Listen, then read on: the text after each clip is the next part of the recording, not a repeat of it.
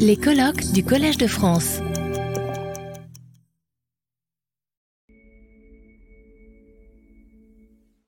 Euh, bonjour à, tous et à toutes. Euh, je suis vraiment très honorée de participer euh, du coup à, cette journée sur la solitude et je remercie vivement Mieke pour cette invitation qui m'a amené à réfléchir en fait sur la solitude et la sociologie des, émotions.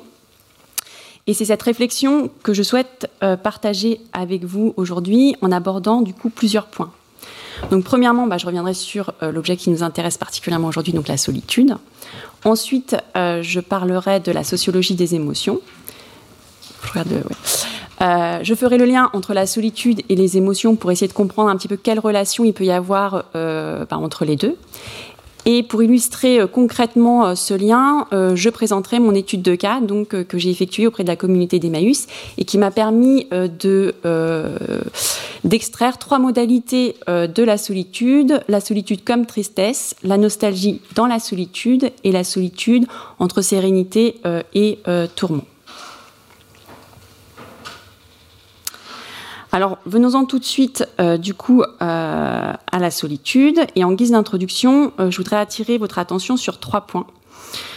premièrement, si la solitude est souvent décrite de nos jours comme une pandémie mondiale ou une épidémie moderne, ou encore le mal du siècle, si certains pays comme l'Angleterre ou le Japon ont créé des ministères publics pour cette expérience qui est a priori intime, elle a reçu très très peu d'attention en sociologie, spécifiquement en ce qui concerne sa définition.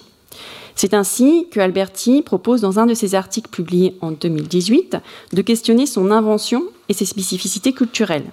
Alors par exemple, là, sur les, graphiques euh, que vous pouvez voir, je me suis amusée à chercher sur euh, Google, en tapant le mot solitude en différentes langues, les publications qu'il y a eu entre, bon, c'est Google, il y a toujours des biais, hein, mais bon, entre 1500 et aujourd'hui, et on voit déjà que Enfin, visuellement, les graphiques ne sont pas du tout pareils. Donc, vous avez en haut, du coup, sur votre, sur votre gauche, Soledad en espagnol, ensuite en anglais, et en bas, c'est en, langue française. Donc déjà, voilà, visuellement, on voit qu'il y a quelque chose quand même qui est, différent, même s'il y a des biens hein, sur, euh, sur euh, l'utilisation de, cette méthodologie. Mais c'était juste pour illustrer un petit peu ce questionnement qu'on peut avoir sur la solitude, et du coup, euh, comme le propose Alberti, sur l'idée de son invention. Du XVe siècle au XVIIIe siècle, la solitude fait effectivement plus référence à l'expérience physique de la solitude. Donc le terme de solitude euh, vient du, latin de solus qui signifie euh, être seul. Donc jusqu'au XVIIIe siècle, la solitude signifiait plutôt un état, celui d'être ou de vivre seul. Elle est également liée à la révélation religieuse ou encore à la folie. Ce n'est seulement qu'à partir du XVIIIe siècle qu'elle commence à arborer sa définition contemporaine que nous utilisons encore aujourd'hui, c'est-à-dire le fait d'être seul, mais aussi euh, elle est définie à partir de ce moment-là comme une réponse socio-émotionnelle et elle est progressivement pathologisée. Il est donc euh, d'autant plus surprenant, et c'est ici mon deuxième point, que la solitude ait été très peu questionnée en sociologie des émotions. En effet, la solitude est-elle un état, un état émotionnel, et dans ce cas-là, cet état est lié à quelles émotions, à quelles sensations, ou alors peut-on plutôt parler euh, de sentiments? Par ailleurs, euh, et c'est ici mon troisième point, la sociologie qui questionne la solitude s'est portée principalement sur trois figures. Donc évidemment les personnes âgées, en lien euh, avec euh, certainement l'écrit de Norbert Elias sur la solitude des mourants. les femmes vivant seules, figure contemporaine nouvelle, puisque les femmes jusqu'alors devaient être plus dévoyées aux affaires familiales. Et enfin, la troisième figure est celle des jeunes et de l'usage des réseaux sociaux. En bref, ces recherches questionnent particulièrement les défauts d'intégration. Être seul, vivre seul, se sentir seul. Ces états physiques ou subjectifs pourraient être des conséquences néfastes de la modernité. Encore faut-il savoir si cela est choisi ou subi. La solitude est par ailleurs questionnée via les formes d'attachement, ou plutôt la perte de lien qui nous attache à d'autres personnes. Ainsi, chez certains groupes sociaux, le sentiment de solitude dans certaines recherches, a été noté comme plus élevé. C'est le cas des groupes sociaux marginalisés comme les sans-abri. La question de l'appartenance est ici centrale et c'est cette question que l'on retrouve du coup dans les recherches qui prennent en compte euh, la solitude des migrants. Néanmoins, encore une fois, très peu d'entre elles font le lien entre la solitude et les émotions dans une perspective sociologique. Alors dans le programme, euh, j'avais proposé euh, différentes, de prendre en compte différentes questions de recherche exploratoire. Donc, euh, quelles sont les expériences de la solitude des migrants et des réfugiés? Dans quelles situations ont-ils ou ont-elles expériencé la solitude? Dans quelle mesure celle-ci est-elle choisie ou subie? Est-elle momentanée ou durable? Et que sont les émotions qui sont attachées à ces expériences de la solitude. Donc ce sont des questionnements euh, particulièrement ambitieux et je vous propose plutôt là d'esquisser euh, euh, les contours de, ces réflexions via des entretiens que j'ai effectués auprès de migrants donc, qui sont actuellement dans une communauté d'Emmaüs en Ile-de-France. Mais avant de donner la parole aux personnes interviewées, je voudrais donc revenir avec vous sur la définition de ce que sont les émotions. En sociologie, le coup. Alors, à noter que la sociologie des émotions est une spécialité qui est bien établie aujourd'hui. Dans toutes les euh, organisations euh, internationales de sociologie, comme l'International Sociological Association, en Europe, euh, l'Association internationale de sociologues de langue française, etc. Il y a des revues, il y a des, il y a des colloques. C'est vraiment quelque chose qui est bien institué. Du coup, cette institutionnalisation, elle s'est faite très progressivement à partir des années 80, surtout euh, via la sociologie euh, américaine et particulièrement la figure euh, d'Arlie Orchild. Cela ne signifie pas que les sociologues ne mentionnaient pas les émotions avant. Durkheim, Zimmel, Weber, Mauss, etc. mentionnent les émotions. Mais il n'en faut pas un objet de recherche à proprement parler. Premièrement, les émotions, à l'époque, étaient plutôt un objet, elles le sont encore, de recherche euh, qui était réservé à la psychologie, euh, discipline dont, dont, se devait de, pardon, dont devait se démarquer la sociologie lors de sa création. Deuxièmement, euh, les émotions dans la culture occidentale sont prises dans la dichotomie rationnel-irrationnel, nature-culture. Dans cette perspective, elles sont pour certains auteurs classiques, c'est ce que nous dit Durkheim, hein, un obstacle à la rationalité sociologique. De plus, dans les recherches, elle serait plus attribuable à certaines catégories de la population, telles que les femmes, ou encore les populations des pays encore colonisés à l'époque de l'instauration de la sociologie. C'est donc que dans les années 80, grâce aux recherches féministes sur le Caire, entre autres, et aussi à l'évolution de la neuroscience, que ces dichotomies nature-culture, rationnel-irrationnel se sont estompées. C'est ce qu'on appelle euh, aujourd'hui l'emotional turn, le tournant émotionnel de la sociologie. Les émotions sont alors prises en compte comme un objet de recherche à part entière. Et durant cette période jusqu'à aujourd'hui, deux lignes directrices se retrouvent dans quasiment toutes les recherches. Que sont les émotions? Donner une définition. Et comment les prendre en compte méthodologiquement en sociologie. Alors, pour donner une définition euh, rapide euh, sur euh, ce que sont les émotions, ce qu'on peut noter, c'est que de nombreuses définitions, il y a pratiquement autant de définitions que de sociologues, c'est un peu exagéré, mais c'est un, petit peu ça quand même, il y a beaucoup de définitions différentes. Donc, de nombreuses définitions sont données aux émotions en sociologie. Ces, définitions tissent parfois des liens avec d'autres disciplines, hein, telles que la philosophie, bien sûr, mais aussi la euh, non, attendez, je me suis perdue dans mes notes. Oui, c'est ça. Euh, telles que la philosophie, bien sûr, mais aussi euh, la biologie, par exemple, pensons à Darwin, ou encore à l'histoire ou à la géographie. Donc, ce qu'on peut dire sur les émotions sociologiques, c'est que c'est un objet déjà pluridisciplinaire, polysémique, et qu'il n'y a pas de consensus sur ce qu'elles sont en sociologie.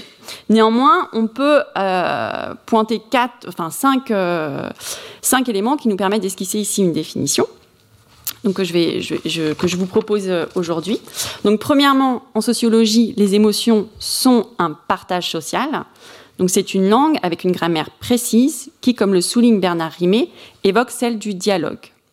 Deuxième point, les émotions sont presque toujours liées aux actions. Certaines non, peut-être on pourra en rediscuter, comme la honte, dont on va peut-être parler cet après-midi, mais le mot émotion provient du latin, plus précisément du verbe émouvoir, euh, qui signifie mettre en mouvement. Un autre point important pour prendre en compte les émotions est le fait que celles-ci soient des états transitoires, c'est-à-dire qu'elles peuvent changer avec le temps. Enfin, euh, en sociologie, on s'accorde à dire quand même que ce sont des constructions sociales. Et pour terminer, euh, pour les sociologues, en général, il n'y a pas de distinction à faire sur la terminologie émotion, sentiment, affect, comme, on peut le retrouver dans d'autres disciplines, hein, comme par exemple la, psychologie. Euh, les sociologues s'accordent pour dire que euh, les émotions et les sentiments sont, je cite ici euh, Orchild, le résultat d'une coopération entre le corps, une pensée, une image. Parler des émotions ne peut se faire sans prendre en compte leur modalité d'expression ce qui nous invite ici aussi à nous interroger sur la méthodologie. L'interrelation entre des phénomènes biologiques, psychologiques et sociaux donne naissance aux émotions et paramètre leur modalité d'expression.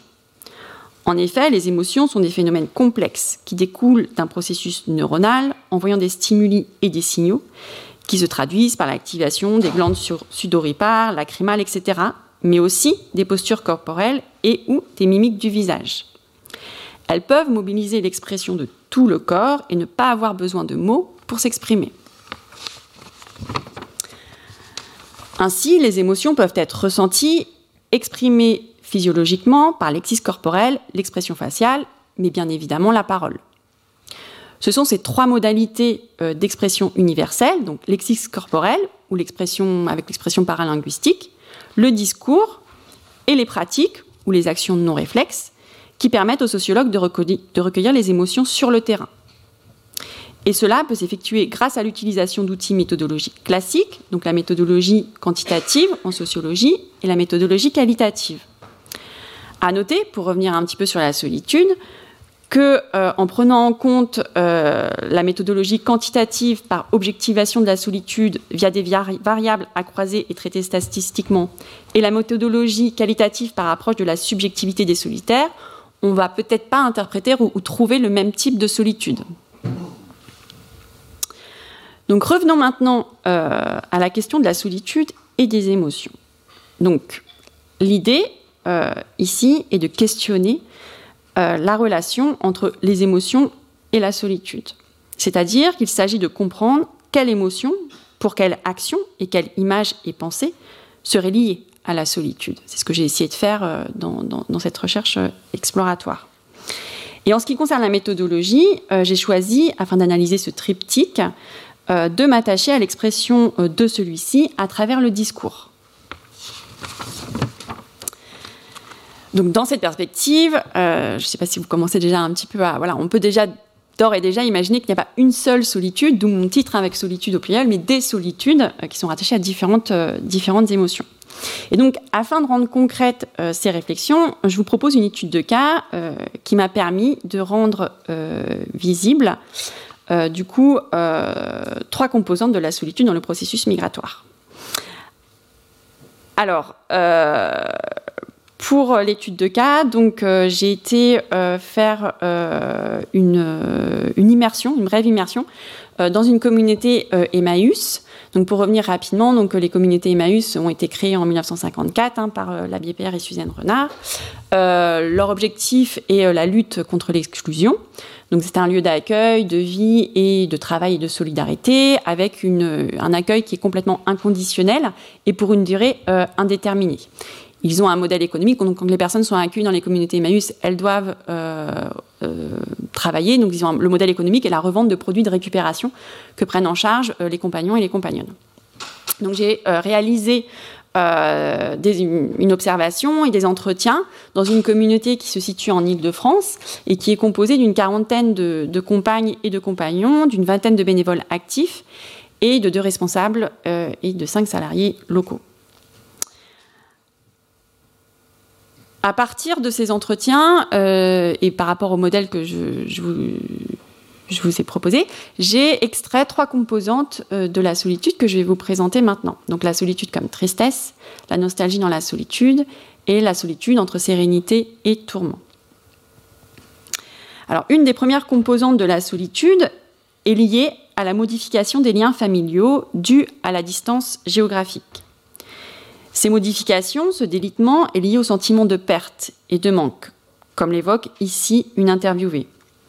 Ça déprime un petit peu car on avait l'habitude d'être en famille. Et c'est ça qui manque un petit peu, car on avait l'habitude de parler ensemble, de rigoler ensemble, de sortir ensemble.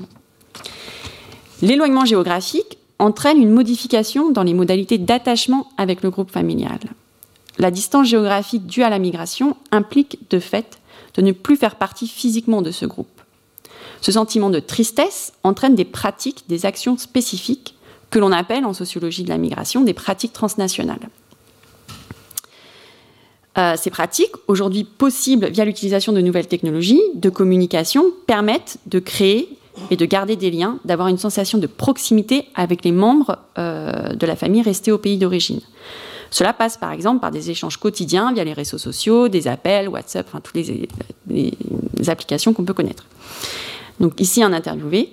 Euh, je suis seule, je me sens seule. Parfois j'ai envie de voir mes enfants. Des fois j'appelle mes enfants, mais tu vois ce que je veux dire?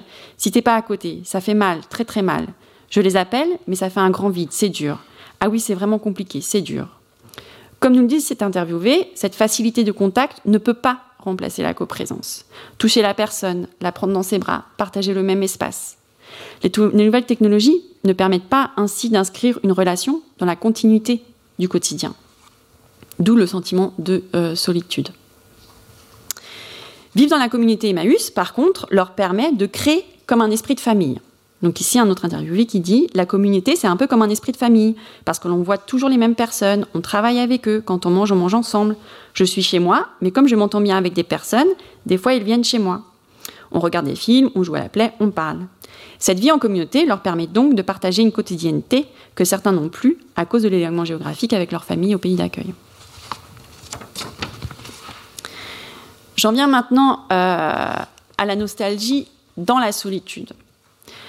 Donc la nostalgie euh, vient du verbe grec nostos qui signifie retourner et du nom douleur.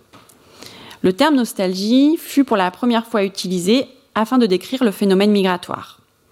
C'est en fait en 1678 euh, qu'un médecin, euh, médecin suisse a utilisé ce terme afin de décrire la maladie qui a affecté les soldats suisses en France et euh, il décrivit les symptômes de la nostalgie comme une obsession douloureuse pour revenir chez soi.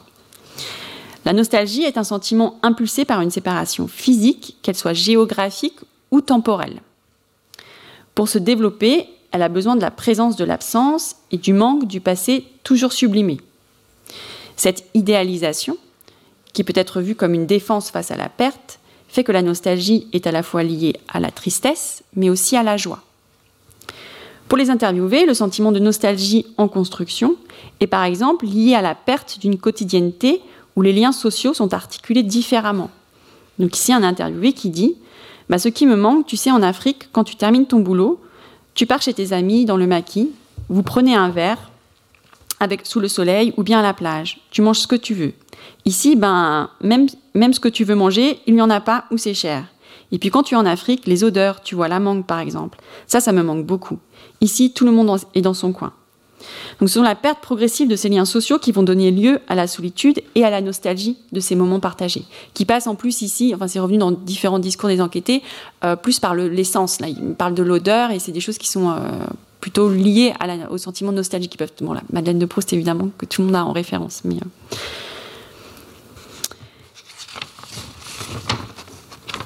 De plus, euh, les enquêtés font également référence à ces images, à ces pensées, ces souvenirs qui ne sont plus partagés collectivement. Ici, une enquêtée, c'est vrai qu'on est dans une communauté, euh, c'est vrai qu'on est, voilà, c'est vrai qu'ici on est vraiment seul. C'est vrai qu'on est dans une communauté, mais ce n'est pas pareil, car ici chacun a sa culture, et c'est vrai que ce n'est pas pareil. Des fois, tu peux parler, tu peux raconter, euh, mais pas à tous. Ce manque est celui de l'appartenance à sa communauté d'origine, c'est-à-dire d'avoir le sentiment de se considérer comme faisant partie euh, du groupe. Euh, ce qui euh, manque spécifiquement peut-être aux enquêtés, c'est le partage du, du récit de la communauté imaginée dont parle Bénédicte Anderson par rapport à la nation. La nostalgie favorise ainsi certaines pratiques telles qu'écouter de la musique, manger un plat typique du pays d'origine, continuer à pratiquer la langue, lire les journaux, etc. Ces pratiques permettent aux individus de rester en contact, de continuer à participer à la communauté d'origine, malgré l'éloignement euh, géographique ou euh, temporel par rapport à une situation vécue. Et j'en viens maintenant à mon dernier point, à la pratique de la solitude, euh, enfin la solitude entre sérénité et tourment, qui est plus liée à la pratique de la solitude dans un mouvement de se mettre en retrait physiquement. Donc là, on retrouve un peu la, définition originelle de la solitude et qui perdure encore aujourd'hui, de se mettre en retrait physiquement pour aller vers son intériorité. Euh, la sérénité, vers son intériorité, euh, qui, euh, pour certains enquêtés, est relié à un état de sérénité qu'on peut définir comme le calme, la confiance sur le plan moral. Donc ici, une enquêtée qui dit J'ai vraiment des fois envie d'être seule, car des fois dans la solitude, on se retrouve un petit peu. On réfléchit à ce que l'on doit faire, améliorer ou ne plus faire. Et les pratiques qui vont avec. Le week-end, j'aime bien lire, écouter de la musique et me promener un petit peu. Cette, possibilité d'introspection intérieure est sans doute plus facile euh, lorsqu'on est seul physiquement, c'est-à-dire qu'on a effectué euh, cette mise en retrait euh, géographique. Mais il présuppose peut-être également une certaine sérénité, donc que n'ont pas forcément tous les enquêtés.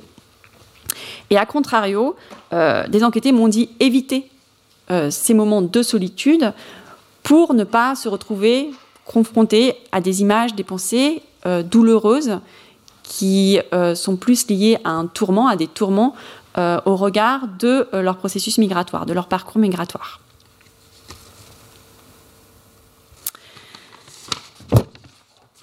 Alors, en conclusion, la prise en compte de ce triptyque nous a permis de voir qu'il n'y a pas une solitude, évidemment, mais des solitudes. Euh, on peut essayer là de, revenir sur euh, les trois composantes euh, que j'ai extraites. Il y en a d'autres, hein, mais voilà, c'est ces trois composantes-là que, je vous propose de, vous proposer de voir ensemble. Donc, en premier lieu, la tristesse, qui est liée au délitement des liens avec la famille restée dans le pays d'origine, qui entraîne des pratiques transnationales et qui ne peuvent pas remplacer la coprésence. Néanmoins, comme on l'a vu, vivre dans une communauté Maïus peut permettre de recréer cet esprit de famille euh, avec les autres compagnons et compagnonnes. La nostalgie, qui est liée aux modifications de l'appartenance à la communauté d'origine, euh, et qui entraîne là aussi des pratiques spécifiques pour euh, permettre aux individus de rester liés à leur communauté. Et enfin, la solitude, qui peut être un besoin, un choix, euh, qui est lié à un retrait pour aller vers son intériorité, alors que euh, d'autres vont euh, aller plutôt vers des pratiques d'évitement pour ne pas peut-être faire face à leur intériorité par rapport à, des images peut-être plus difficiles à appréhender par rapport à leur parcours migratoire. Pour conclure, les, migrants connaissent des moments de solitude qui sont à la fois choisis, comme le fait de se mettre en retrait pour aller vers sa minorité, mais aussi subis, comme la solitude liée à l'éloignement familial. Ces solitudes peuvent être momentanées ou durables, euh, mais ce ne sont pas forcément des solitudes constantes. Elles peuvent être liées à euh, des temps fragmentés ou passagers. Et euh, pour vraiment conclure, voilà, moi je pense que l'idée c'est euh, d'essayer de peut-être reprendre cette idée d'analyse de, de, triptyque pour faire le lien entre les solitudes et les émotions, peut-être pour avoir euh, un panel plus large des modalités d'expression de la solitude durant le processus migratoire, puisqu'il y en a d'autres, on pourra certainement en reparler. Je vous remercie de votre attention. Retrouvez tous les contenus du Collège de France sur www.colège-2-france.fr.